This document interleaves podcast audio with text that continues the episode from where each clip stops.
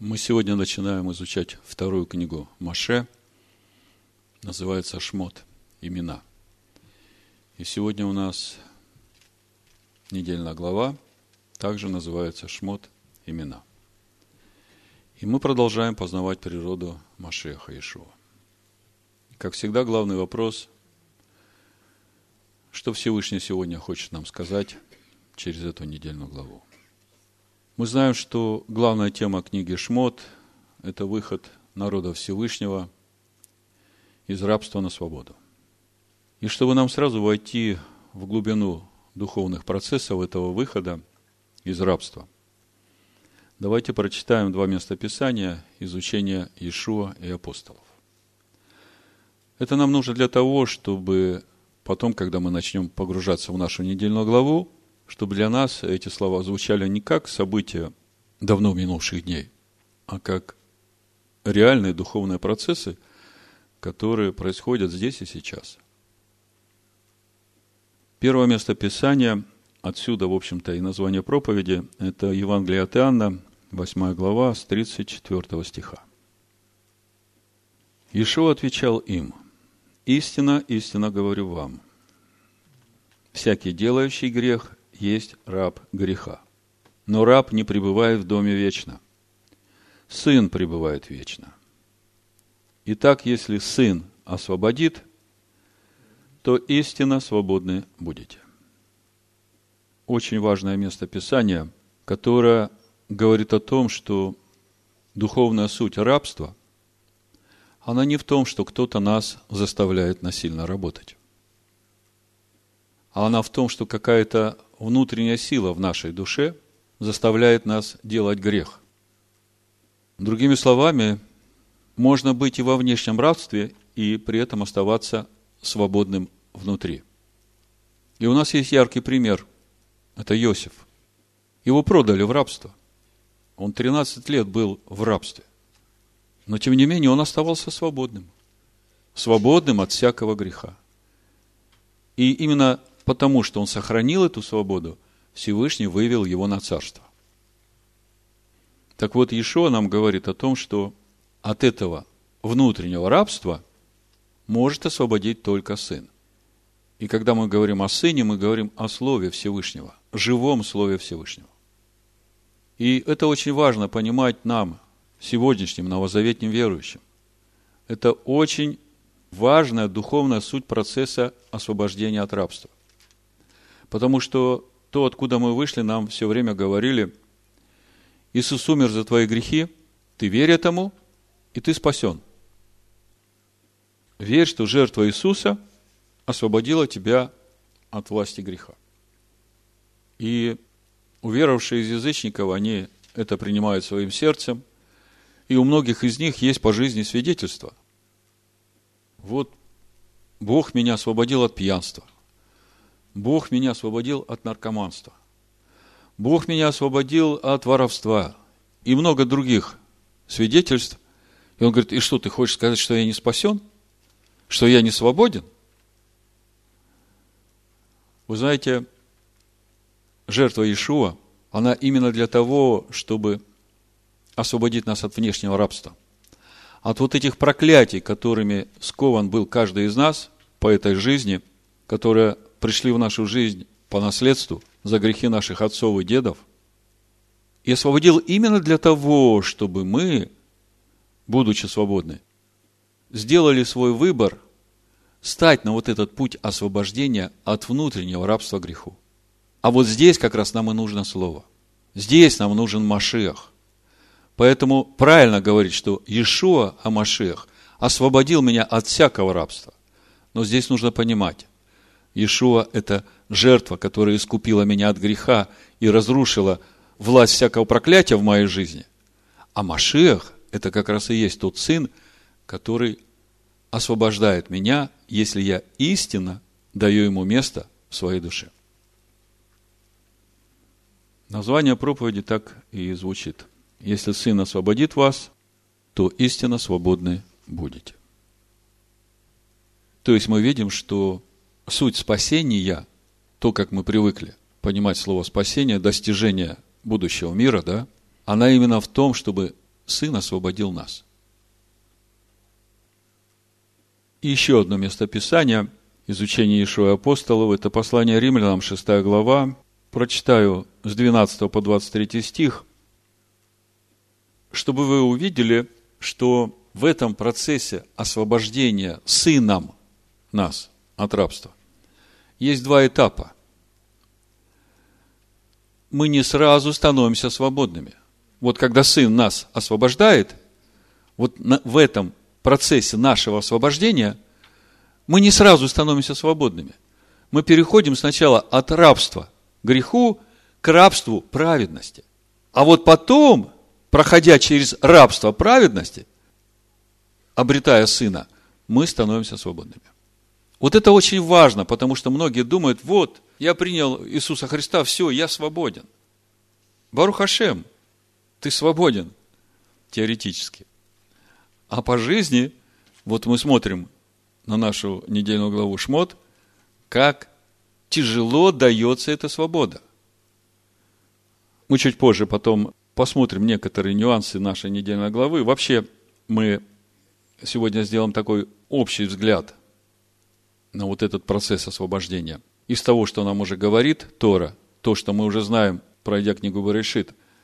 И очень важно понимать, что те пророчества, те откровения, которые находятся в Писаниях ближе к началу Торы, они охватывают и являются более глобальными, основополагающими законами, духовными процессами. А дальше идет уже детализация. Допустим, если Ноах говорит своим сыновьям, что Иофет селится в шатры Шема, то это глобальное пророчество, а вот то, как это будет происходить, это вот даже вплоть до книги Деяний 15 главы раскрывается, как это будет происходить. То есть, чем раньше сказано пророчество в Торе, тем оно несет в себе больший пласт вот этой духовной глубины – а дальше идет раскрытие. Поэтому мы сейчас посмотрим на то, что говорила книга Барышит нам о спасении. А по сути, мы сейчас увидим, что все Писание, и Барышит, и книга Шмот, и дальше все, что мы будем изучать, в том числе и Писание Нового Завета, это как раз и есть освещение вот этой темы, именно то, как Сын освобождает. Вот с того момента, как Адам согрешил, упал – вот с этого момента как раз и начался этот процесс сотворения человека по образу и подобию, который проходит вот, вот эту стадию. Если сын освободит, истинно будете свободными. А суть того, что сын освободил, это и есть человек, созданный по образу и подобию Всевышнего, в котором уже полнота Машеха Иешуа. Это понятно. То есть, вот если вы это уже поняли, то теперь попробуйте внутренним духовным взглядом посмотреть уже на всю книгу Шмот, вы ее знаете. И на то, что в нашей главе происходит.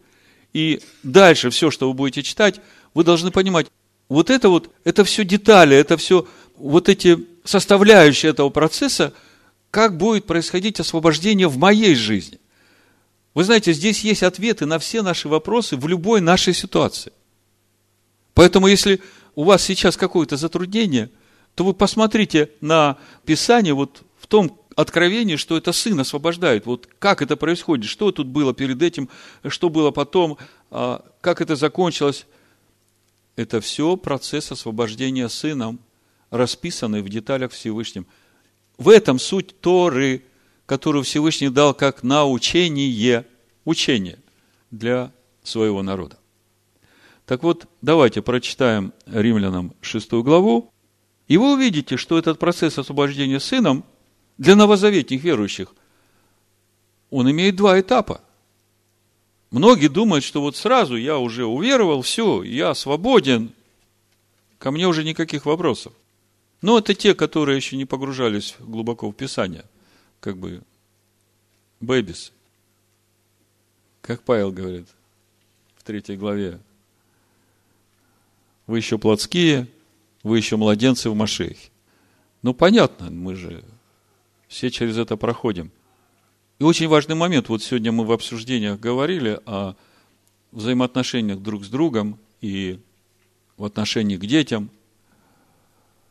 Вы знаете, на детях, наверное, проще всего будет понять, но это работает также и в наших взаимоотношениях друг с другом, в зависимости от духовного возраста. Кто младенцы, кто постарше, да. Но понять это проще всего на взаимоотношениях родителей с детьми. И это легко понять через взаимоотношения Всевышнего Отца с нами. Смотрите, есть два типа поведения. Родители, которые требуют от ребенка четкого исполнения по пунктам все, что они хотят, чтобы ребенок делал. И на этом строится вся стратегия воспитания. Вот у тебя перечень того, что тебе надо делать. Сделал поощрение, не сделал наказание. Да? И как вы понимаете, здесь нет никаких взаимоотношений любви. А есть другой путь взаимоотношений между родителями и детьми. Такой же, как у Всевышнего с нами. Во всякой ситуации он нам помощник. Он как старший наставник через Машеха Иешуа. Вот он видит, что ребенок что-то неправильно делает. Он подходит и говорит, сынок, вот, вот это, вот это, это не самое лучшее решение. Вот правильнее будет вот так делать. Вот вчера после встречи Шабата выходим на улицу внуков проводить. Я смотрю, перчаток нету старшенькой. Я говорю, Табита, а почему ты без перчаток? Она говорит, я все время забываю их. Я говорю, понимаю, я тоже это проходил. Знаешь, что надо сделать, чтобы не забывать? Вот пришла домой и сразу перчатки положила себе в карман куртки. Я говорю, я так делаю, я их никогда не забываю. Я вышел, у меня перчатки в кармане. Для ребенка это откровение. Оказывается, так просто можно решить этот вопрос. Понимаете? Но это просто пример, как старший наставник в любви помогает младенцу в Машехе. Он его не судит, он его не бьет словом, он его не упрекает. Он просто делится своим опытом и своей мудростью и пониманием, как делать правильно, чтобы ему же было хорошо. Хорошо, так давайте прочитаем, как же это все работает. Как происходит освобождение сыном. Римлянам 6 глава с 12 стиха. Итак, да не царствует грех в смертном вашем теле, чтобы вам повиноваться ему в похотях его. И не предавайте членов ваших греху в ороде неправды, но представьте себя Всевышнему, как оживших из мертвых, и члены ваши Всевышнему в орудие праведности. Ну, в общем-то, комментировать э, нечего, и так все понятно, да? Грех не должен над вами господствовать, ибо вы не под законом, но под благодатью. Что значит не под законом, а под благодатью?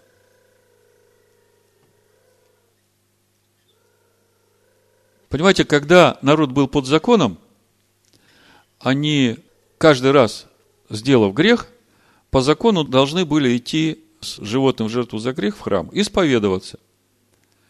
Э, священник молился, и человек получал прощение сделанного греха. Но он получал только прощение греха, но освобождение от греха вот от вот этой греховной силы внутри себя, в своей душе, которая заставляла его это делать, он не получал.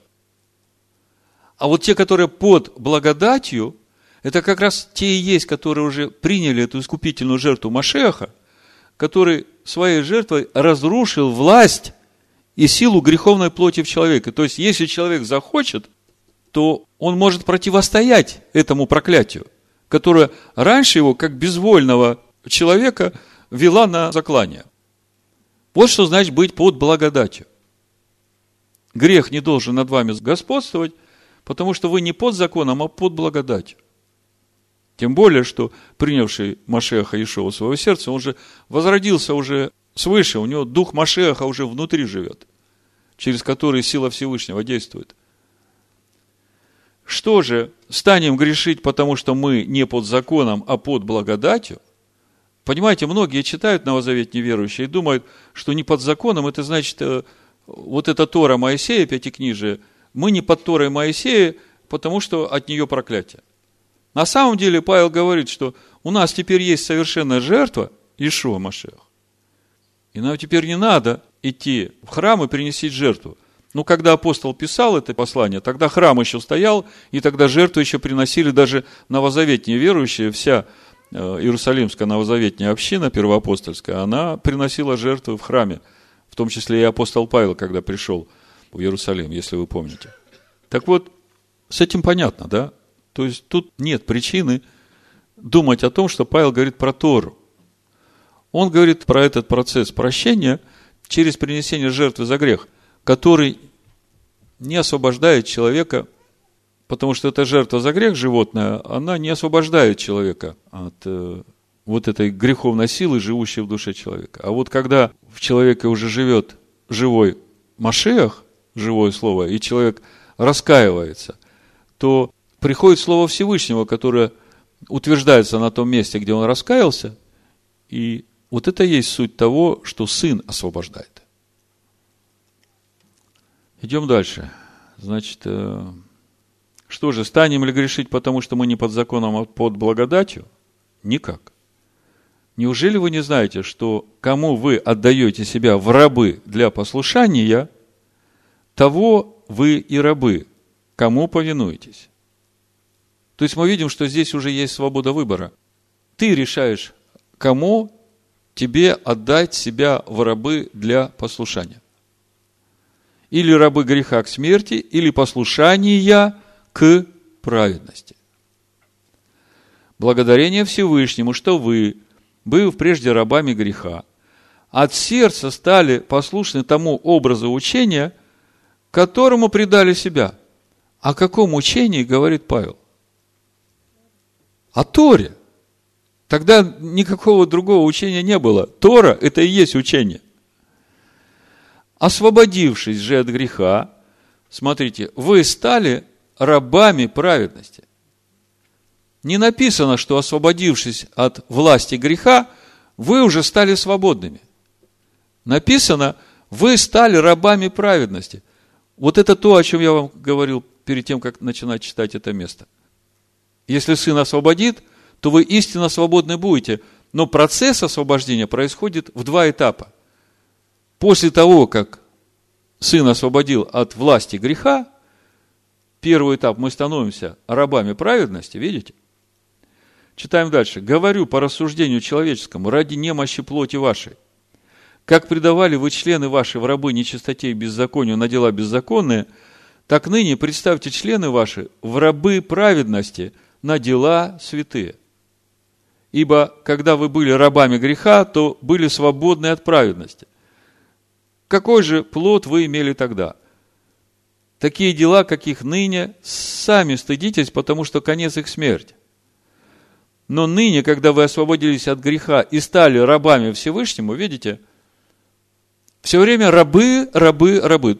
Только что были рабами греха, вроде бы пришел Машех Ешо в нашу жизнь, и мы уже должны быть свободными, а мы по-прежнему остаемся рабами. А что значит быть рабом? Это значит делать то, что ты не хочешь, но тебя заставляют. Ну, любого раба возьмите.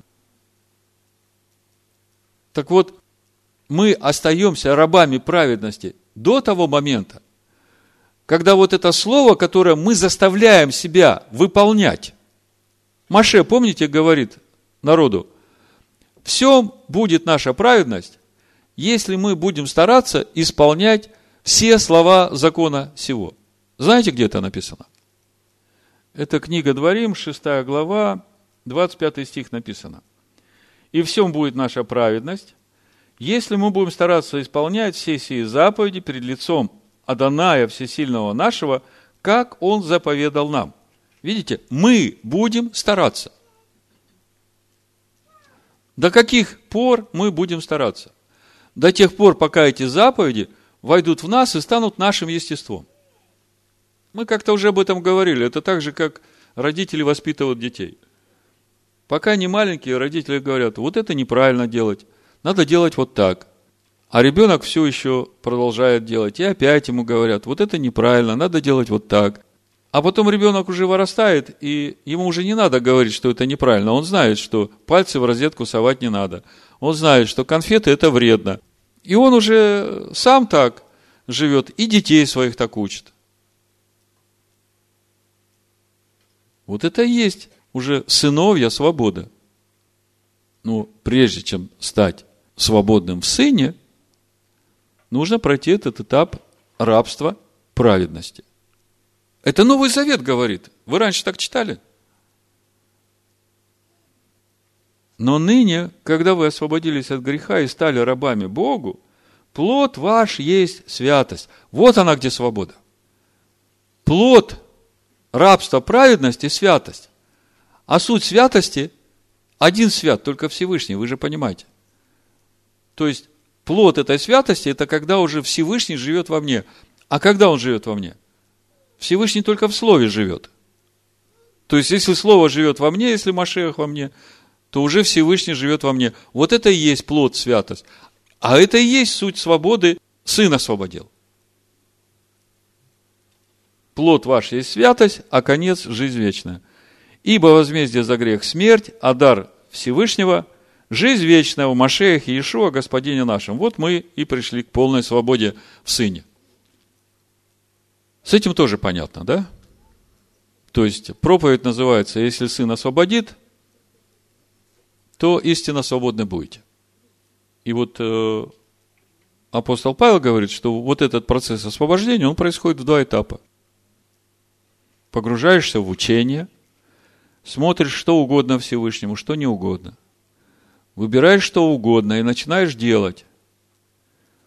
И ясно, что не всегда это легко. Всевышний говорит, суббота – святой день. А кто-то начинает думать, так я же с голоду умру. Я же работу потеряю. Борьба. Но я вам скажу, что тот, кто побеждает в этой борьбе, Всевышний восполняет все желания его и наполняет благами все его желания. Ишо об этом тоже говорит. Не бойся. Уже в этой жизни тебе воздаст Всевышний во сто крат больше. И братьев, и сестер, и домов. С этим тоже понятно. То есть мы сейчас для себя сделали очень серьезный духовный вывод. Оказывается, все Писание, оно о том, как Сын может сделать нас свободными, если мы растворим это слово в себе. И, как я уже говорил, чем раньше откровения в Торе, тем они более весомые и глобальны. Почему я об этом говорю? Чтобы вы увидели, что книга Берешит и книга Шмот – это не отдельные сами по себе книги. Чтобы вы увидели, что это процессы взаимосвязанные, которые раскрывают суть замысла Всевышнего по сотворению человека по образу и подобию. Поэтому мы сейчас посмотрим немножко на книгу Баришит, вот с этим духовным пониманием, чтобы увидеть, а что же было там сказано Всевышним, поскольку это же самые глобальные законы, которые потом в следующих книгах, вплоть до нашего времени, просто раскрываются. Но основы там. И вот смотрите, начинается книга, первая глава, как Всевышний творит мир, вторая глава, как Всевышний уже создает человека – в этом физическом мире. И третья глава мы читаем, как Адам уже согрешает, и его изгоняют из э, Царства Небесного, из Эдена. И дальше мы смотрим, как этот первый мир из поколения в поколение все больше и больше развращается, и окончание вот этого разложения человечества Всевышний находит Ноаха, и спасает его. И если мы посмотрим на то, каким образом произошло спасение Ноаха, мы как раз и видим вот этот духовный процесс освобождения человека сыном на индивидуальном уровне для каждого человека. Это то же, что потом будет происходить в книге Барышит после потопа, когда Всевышний потом, ну давайте по порядку, сначала с Нохом. Смотрите, 6 глава Баришит, 9 стих, вы все знаете. Но это место очень важное, потому что это вот тот путь освобождения человека от внутреннего рабства греху, который прошел Ноах, и который является основой для всего человечества. Почему я так думаю? Потому что Иешуа в Новом Завете нам именно об этом и говорит. Давайте сначала прочитаем, что же это за путь. Девятый стих. В синодальном переводе написано, вот житие Ноя, Ной был человек праведный и непорочный в роде своем, Ной ходил перед Богом. На иврите написано Эле Талдот Ноах, вот порождение Ноаха. Ноах. То есть Ноах родил Ноаха, мы об этом говорили. Какого Ноаха родил Ноах? Мужа праведного, Иш Цадик, Тамим, непорочного, Хая Бедоратав в роде своем, Эд Айлагим, Хитхалех Ноах. Вместе со Всевышним ходил Ноах, идя к себе, наступая на себя. Видите? И вот это вот то, что обеспечило спасение, как мы привыкли говорить, спасение, а по сути привело к свободе от греха. Вы помните, в каком мире жил Нох? Как он 500 лет ждал, возделывая себя, чтобы в конце концов родить детей, которые не погибли бы. Потому что с тех пор, как Адам согрешил, Всевышний сказал, что Адам будет рождать детей э, по образу и подобию своему. То есть то, какой образ и подобие у меня, такие и мои дети. И это мы видим в своих детях. Поэтому, чтобы дети были достойными, надо позаботиться о том, чтобы ты был достойным перед Богом. Хорошо. Мы видим вот этот процесс освобождения Ноаха сыном. Вы согласны со мной? И вы спросите, откуда он взял слово? Так он из уст в уста получал от Адама. А Сирах говорит, что Адам был мудрейший из всех людей на земле. И спасся, между прочим, премудростью.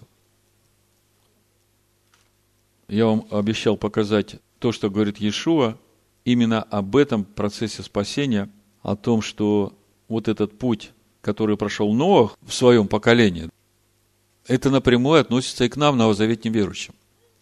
Сейчас мы дойдем до Авраама, мы поймем, почему мы начинаем с Авраама, потому что Ноах начинал от праведников, и это путь Ноаха.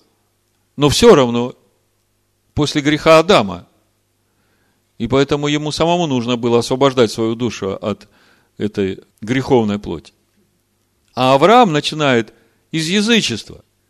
И это та ситуация, в которую попадает мир после Ноаха, буквально спустя 300 лет, когда уже весь род человеческий опять развратился – но Всевышний сказал Новоху, что теперь вот сеяние, жатва, зима и лето до скончания времени. То есть, когда пройдет время, тогда уже Всевышний подведет итоги.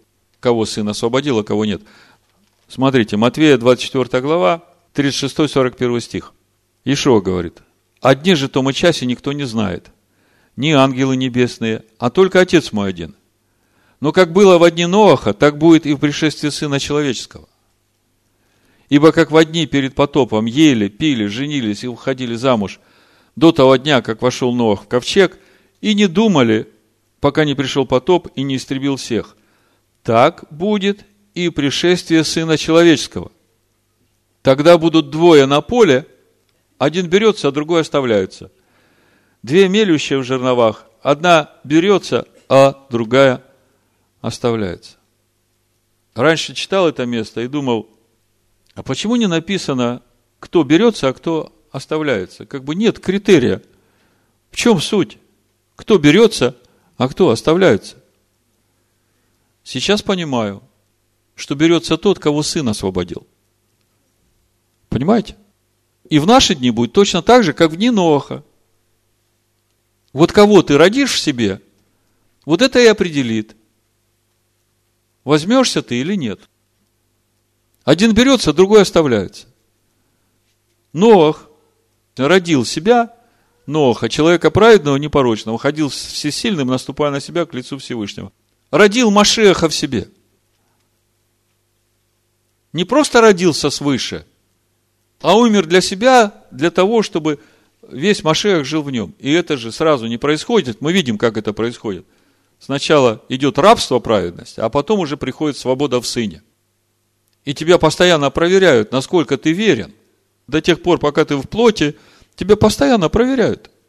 Чуть-чуть не пободрствовал, смотришь, уже голова выросла этого змея. Только вчера отрубил, уже три.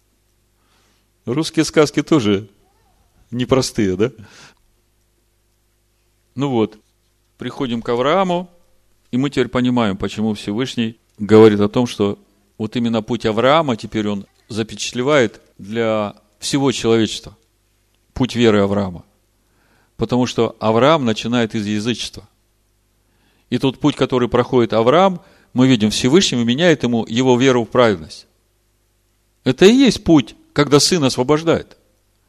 Становишься на путь Аданая и идешь, доверяя Всевышнему, и вместе с ним разбираешься со своей греховной плотью.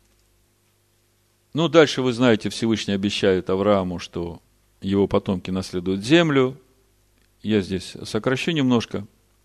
Приходит время, Всевышний уже говорит Якову, что не бойся спускаться в Египет.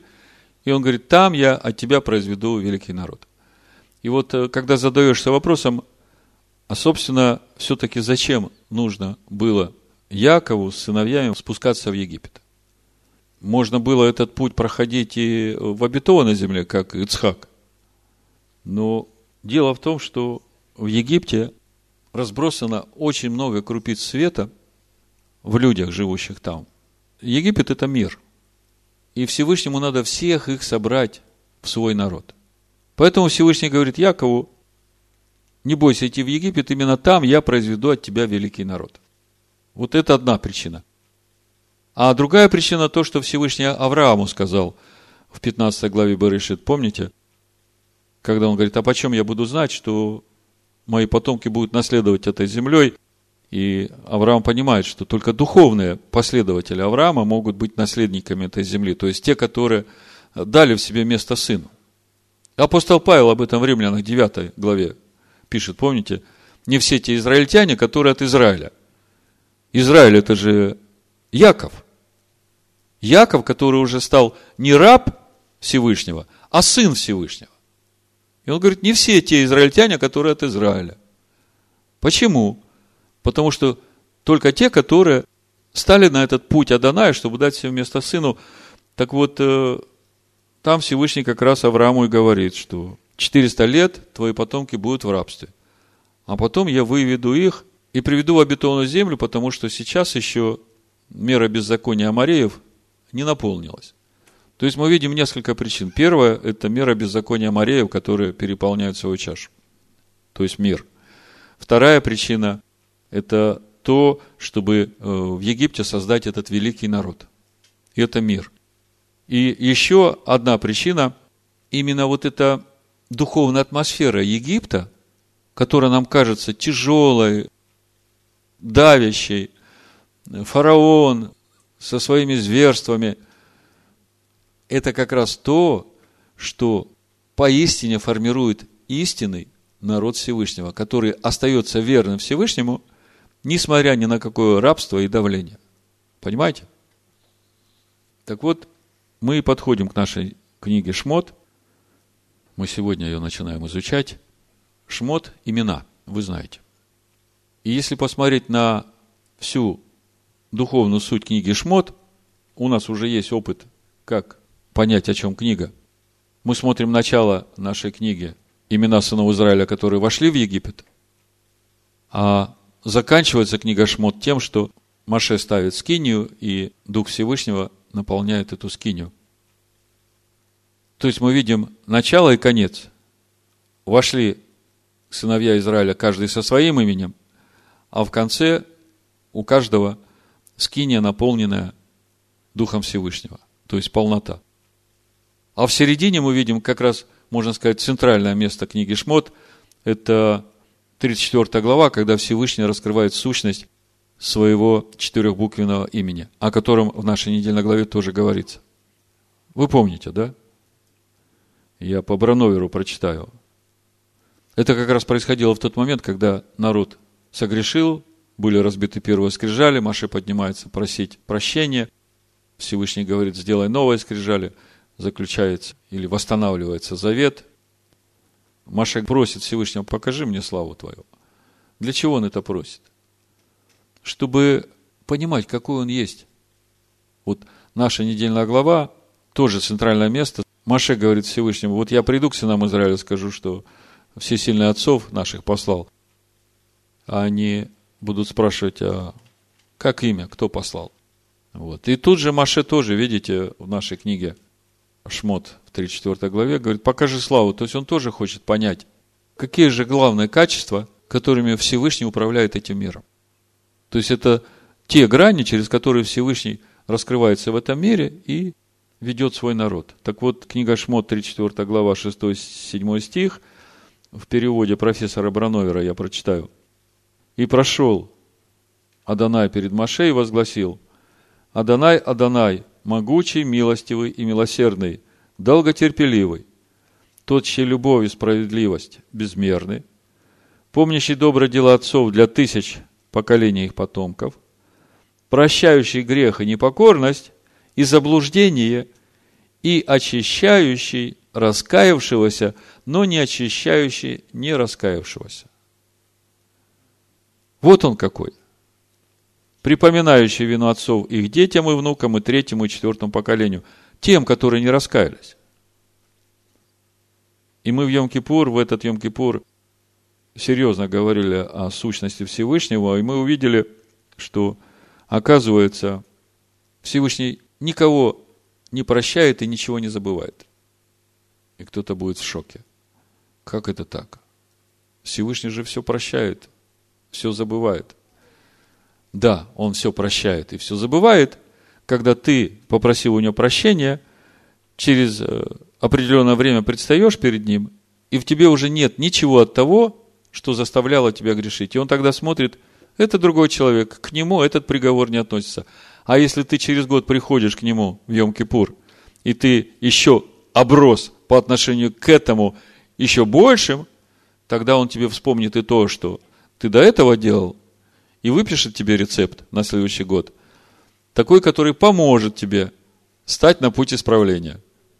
Он э, папа хороший, врач хороший, и знает, кому какую таблетку в какое время дать. Вот так это работает. То есть, суть его прощения в его долготерпении. Он всякому раскаявшемуся дает возможность исправиться. И когда мы это понимаем, тогда у нас и ответственность появляется перед Всевышним, что это не так. Ну, не согрешишь, не покаешься. Ну, не согрешишь, не покаешься, да? Господи помилуй. Вот. Это вся книга Шмот. То есть мы видим, как через всю книгу Шмот происходит вот этот процесс освобождения сыном. Все вошли, сыны Израиля, между прочим, вошли, то есть уже с сыном внутри, и книга Шмот заканчивается устроением обители Всевышнего. И мы видим, через что проходит народ, пока он дойдет до того момента, чтобы стать обителью. И что самое важное, то, что мы видим в книге Шмот, оказывается, что можно идти одним и тем же путем Торы, но в итоге одни будут служить Всевышнему в скинии по образу, а другие в итоге станут сами скинии Всевышнего. У нас этот пример – это Маше и сыны Израиля. Одни в итоге стали служить в скинии по образу, а другой в итоге стал сам скинией Всевышнего. И послание евреев Маше называет верным свидетелем, который засвидетельствовал обо всем, о чем нужно было дать свидетельство. Вот оно, свидетельство. Если будешь идти как Маше, помните, как он молится в 33 главе книги Шмот? Если я обрел благоволение в очах твоих, то молю и прошу тебя, открой мне путь твой с большой буквы, дабы я познал тебя и обрел благоволение в очах твоих. Вот это наша молитва. А Тора одна и та же, видите? Все определяет то, как ты свое сердце поставишь по отношению к Слову Всевышнего. Или ты всем сердцем будешь стараться растворять это Слово в себе, доверяя Ему, или же ты будешь ожесточаться и говорить, а что, разве это Всевышний дал? Разве ему это надо? Он же хочет, чтобы я любил всех. Да в том-то и дело, чтобы ты начал мочь любить ближнего, как самого себя. Тебе себя надо обрезать. Умереть для себя. Потому что, вы же понимаете, тут в этой заповеди, если смотреть душевными глазами, ну, полное противоречие. Как душевный любит себя? Это мне, это мне, это все мне, это тебе. То есть он по-другому ведь не может. А от него требуют, чтобы он не мне, а это тебе, это тебе, это тебе, это все тебе, ну и себе немножко оставлю. Он же так не может. Для того, чтобы он так смог, ему нужно умереть для себя. А для того, чтобы он смог умереть для себя, ему как раз и нужно стать рабом праведности. Вот так это работает. Вы согласны со мной? Вот тебе и любовь. А Ишуа говорит, весь закон и пророки в том, чтобы делать ближнему то, что хочешь, чтобы делали тебе. Ой, как просто. Прям сейчас вот побегу и делать буду всем то, что хочу, чтобы делали мне, да? Побежал и споткнулся. И упал. Да, ну вы понимаете, как это работает. Но вы должны понимать, что если любви не имеем, то мы ничто. Поэтому зацикливаться на рабстве праведности не рекомендую. Проверяйте себя каждый день на то, насколько вы можете делать другому то, что хотели, чтобы делали вам. Вот это и есть путь свободы. Это будет свидетельство того, что Сын вас освобождает. Ну и еще несколько, ну скажем, конкретных рецептов уже по нашей недельной главе. В нашей недельной главе тоже мы же видим, если книга Шмот, она вся о пути в свободу сына, то и наша недельная глава называется Шмот, то по идее и вот этот алгоритм нашей недельной главы, он тот же. И действительно, начинается глава так же, как и начинается книга Семен сынов Израилевых. И середина нашей главы говорит о том, что когда Всевышний разговаривает с Маше, Маше говорит, это третья глава, 13 стих, книга Шмот – сказал Маше Всесильному, вот я приду к сынам Израилевым и скажу им, Всесильный отцов ваших послал меня к вам, а они скажут мне, как ему имя? Что сказать мне им? Всесильный сказал Маше, синодальный перевод, я есть в сущий. В Торе написано, Эгье Ашер Эгье. Эгье – это будущее время глагола «быть». Буду, который буду. Вот что сказал Всевышний. И сказал, так скажи сынам Израилю. Опять у нас сущие Иегова вообще неправильно. В Торе написано, Эгье послал меня к вам. То есть, тот, который буду. Прислал. И вот 15 стих, он как бы дает подсказку, а какой же он тот Эгье, который будет? То есть, в сынов Израиля, по сути, интересует вопрос, какая грань Всевышнего раскроется? Он как Элогим придет, или он придет как Адонай? А Всевышний говорит, Эгье Ашер Эгье. Буду, который буду. И поначалу как бы становится непонятно, так какой же все-таки? А Всевышний говорит, 15 стих, и сказал всесильный Маше, так скажи сынам Израилю, Адонай, четырехбуквенное имя – всесильный отцов ваших, всесильный Авраама, всесильный Ицхака, всесильный Якова, послал меня к вам. Вот имя мое навеки и памятование о мне из рода в род. Что Всевышний хотел сказать? Да все очень просто. Он говорит, вот вам точка отсчета. Это вам как э, эталон. Вот вам эталон сравнивайте себя с этим эталоном, и тогда вы поймете, каким я приду к вам. Если вы соответствуете этому эталону, то я приду к вам как Адонай, отцов ваших. Если вы не соответствуете, то тогда я приду к вам как Элогим, с судом. А в итоге, если все это сложить, то, в принципе, Всевышний сказал очень простую мысль. Я вообще не меняюсь. И вчера, и сегодня, и вовеки я, какой был, такой есть. И вот какой я был в первых, такой я буду и в последних. Об этом он сказал через пророка Исаия уже спустя, ну, наверное, 700 лет. 41 глава пророка Исаия, 4 стих, посмотрите. Написано, кто сделал и совершил это? Тот, кто от начала вызывает роды. Я, Адонай, первый, и в последних я тот же. Тут вообще вопросов о том, кто будет спасен, нет. Какой я был в первых, такой я буду и в последних. Один берется, другой оставляется. Где критерий? Вот он. Я всесильный Авраам, Ицхака и Якова. Если я в тебе такой же, берется. Ну и в заключение несколько фрагментов из нашей недельной главы, просто ну, чисто практические такие рекомендации, вот на каждый день, вот то, что меня коснулось, как бы такая мудрость на сегодня для нас, идущих этим путем. Первый фрагмент, который коснулся меня, это первая глава, 7-10 стих. Смотрите.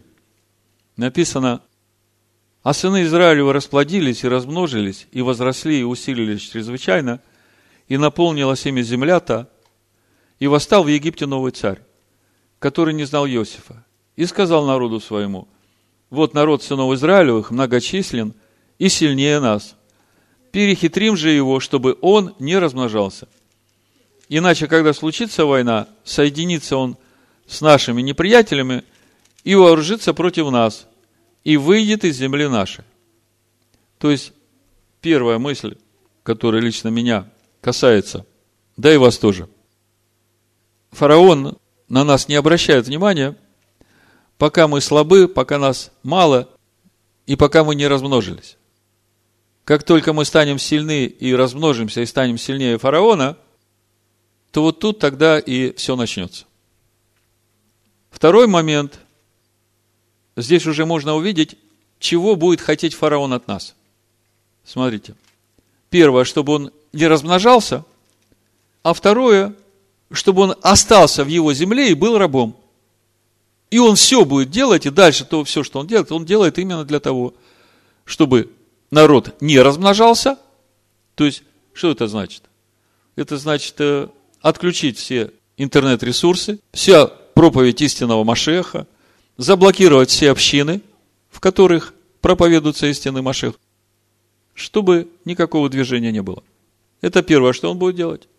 А второе, он возьмет этих всех истинных и начнет их прессовать, делать рабами, ну, чтобы отбить у них охоту идти истинным путем. И кто-то может сказать, ой, какой нехороший фараон. Послушайте, чтобы вас это вообще не беспокоило, я вам скажу, что фараон во всей этой ситуации, он всего лишь исполнительный механизм. А главное действующее лицо, знаете кто? Кто? Всевышний. И когда вы это понимаете, тогда вам уже не страшно. Как бы вас ни прессовали, вы понимаете, что это же все под его контролем. Почему я так говорю? Откройте 104 псалом, вы увидите. Смотрите. С 21 стиха и дальше. А потом я скажу, почему это все происходит, чтобы вы понимали. Почему это важно. Смотрите. Ну, начнем с Иосифа, да? «Поставил его господином над домом своим и правителем над всем владением своим, чтобы он наставлял вельмож его по своей душе, и старейшин его учил мудрости. Это мы знаем. Тогда пришел Израиль в Египет и переселился Яков в землю Хамову. Это тоже уже мы читали. И весьма размножил всесильный народ свой, и сделал его сильнее врагов его. Это вот наша тема. Вот и сегодня наша недельная глава. И смотрите, что дальше. Возбудил в сердце их ненависть против народа его и ухищрение против рабов его. Кто это сделал? А, это сатана, да. Понял. Еще один нехороший, да. Послушайте, в этом мире никто пальцем двинуть не может без воли Всевышнего. Спрашивается. Отче, за что? Мы же такие хорошие. А тут на тебе все обрушилось на нас. Я вам скажу за что. Не за что, а почему. Всевышний обещал Якову и Аврааму, что в Египте он создаст такой народ, который будет верен пути Адонаю, и который будет многочисленный и сильный. Так вот здесь как раз вот эти сильные и верные и отбираются в его народ. И когда он видит, что ты не собираешься сдаваться и прогибаться под этого фараона, написано, что он не даст перенести больше, чем ты можешь. Тебе главное, когда вот эта тьма сгустится, не паниковать. Мы впадаем в панику, потому что мы думаем, что вот мы не выдержим, что мы одни. А ты просто лег, сказал, отче, я уже умер для себя. Твоя воля да будет во всем. Что хочешь, то и делай. Я твой. Я тебе доверяю на все сто. Как ты сделаешь, так и будет хорошо, потому что я знаю, что это самое лучшее для меня. Более того, я скажу, что сегодня в каждой из ваших ситуаций, которые вы проходите, из всех возможных ситуаций, которые могли бы быть сейчас в вашей жизни, это самое лучшее для вас. Или по-другому Всевышний вас не любит. Вы согласны с тем, что Всевышний вас любит? Тогда вы должны просто своим сердцем открыться для Всевышнего, сказать, Всевышний, я благодарю Тебя за то, что Ты проводишь меня через эту ситуацию. Я понимаю, что это оптимальная траектория моего движения вот именно через эту тесноту. И тогда покой. Даже когда ты упал, ты не в отчаяние впадаешь и последние перья на себе рвешь. Если еще остались, да? А ты стоишь перед Всевышним и говоришь, отче, как я благодарен тебе за то, что ты мне показал, где я еще слаб. Ну ты же знаешь, я сам с этим не справлюсь. Будь мне помощником, помоги мне. Я за. Всевышний говорит, отлично. Я как раз этого и ждал. Пойдем, сынок, давай ручку, поднимайся, вставай. Аллилуйя. Когда мы там говорили – о том, что Всевышний возбудил ненависть в египтянах к народу своему. Кто-то может подумать, но если Всевышний возбуждает, так э, кто ж тут может противостоять, да? Но апостол Яков говорит, что Всевышний не искушается злом и сам никого не искушает. То есть э, здесь как бы решается две задачи. Проверяется на верность его народ и наполняют чашу беззаконники – своим выбором как бы подписывая себе приговор. То, о чем Иешуа говорит в третьей главе Иоанна. Суд же состоит в том, что свет пришел в мир, а люди возлюбили тьму. То есть суд совершается через тот выбор, который делают египтяне. Ну вот, это насчет э, фараона и его прессования. Другой момент, очень важный, здесь же в первой главе, 21 стих, который меня коснулся в этот раз, это как раз все в теме нашей проповеди. Как Сын освобождает нас от рабства греху. Смотрите. Шмот, 1 глава, 21 стих. И так как повивальные бабки боялись всесильного, то он устроял домы их. Ну, вот это домы, там несколько вариантов. Дом, внутренность и род – то есть потомков. Они все здесь подходят, но лично меня касается вот этот самый важный момент. Если у тебя есть страх Аданая, то это как раз то, что дает возможность Всевышнему устроять из тебя обитель для Него. Понимаете? Об этом в 24-м псалме Давид нам и говорит. Смотрите, 12 стих и дальше. Кто из человек, боящийся Аданая – Ему укажет он путь, который избрать. То есть, если у тебя есть страх Аданая, то Всевышний тебе покажет, как идти. Душа его прибудет во благе, и семя его наследует землю. А вот благословение рода. Видите? Тайна Аданая, боящимся его. Что значит тайна Аданая? Познание его естества. Помните, Маше говорит, открой мне путь твой, дабы мне познать тебя. Вот это тайна – а тайна открывается через откровение, через твое единение с Ним.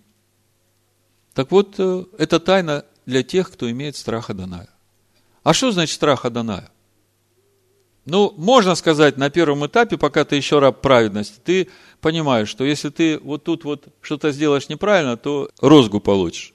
Но есть гораздо более высокий уровень страха Аданая, когда ты, зная волю Всевышнего, не хочешь его огорчать тем, чтобы сделать что-то неправильно. И вот это то, что открывает тебе тайну Аданая.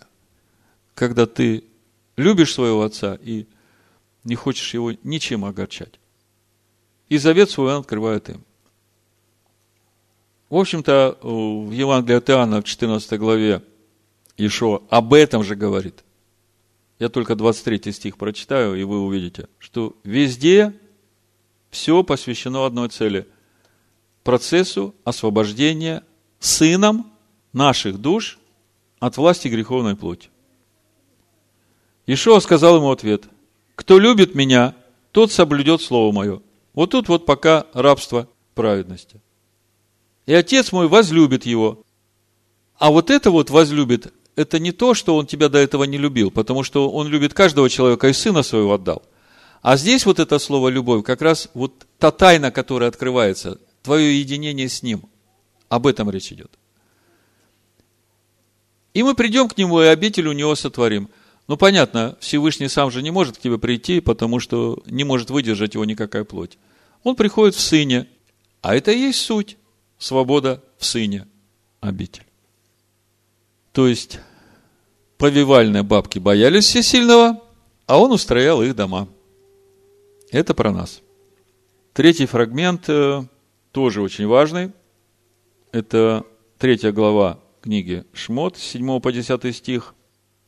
И дальше 4 глава, 21-23 стих. Чем важны эти места?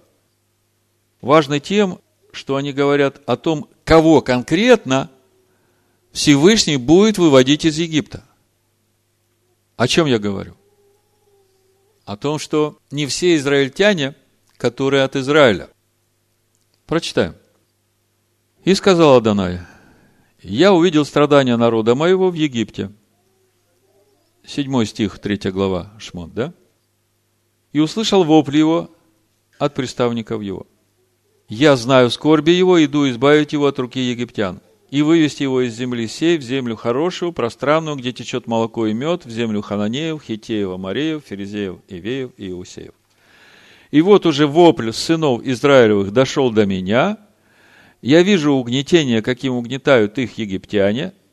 Итак, пойди, я пошлю тебя к фараону, и выведи из Египта народ мой, сынов Израилевых. Народ мой, сынов Израилевых. Видите? Не сынов Якова, а сынов Израилевых. Четвертая глава, 21 и 23 стих, продолжение. «И сказала Данай Маше, когда пойдешь и возвратишься в Египет, Смотри, все чудеса, которые я поручил тебе, сделай пред лицом фараона. А я ожесточу сердце его, и он не отпустит народа. И скажи фараону, так говорит Адонай, Израиль есть сын мой, первенец мой. Видите? И я говорю тебе, отпусти сына моего, чтобы он совершил мне служение. Видите, о ком печется Всевышний? Об Израиле, сыне своем. То есть, каждый, в ком живет Израиль, а мы знаем, Израиль это Машех, это вот те, которых Всевышний будет выводить из рабства Египту. То есть всех, кто дал себе место сыну Израилю, через веру в искупительную жертву его, тех сын и выводит на свободу. Кого сын освободит, те свободны будут. Четвертый фрагмент. Сегодня мы уже о нем говорили.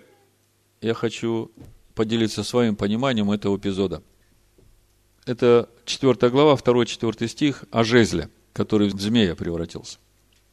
Сказал ему Адонай, что в руке у тебя? Заметьте, у Маше в руке что-то есть. Он же пастух. Он отвечал, жезл. Что такое жезл, знаете? Пастухи, когда ходят по пустыне, у них такая длинная палка, на которой они опираются.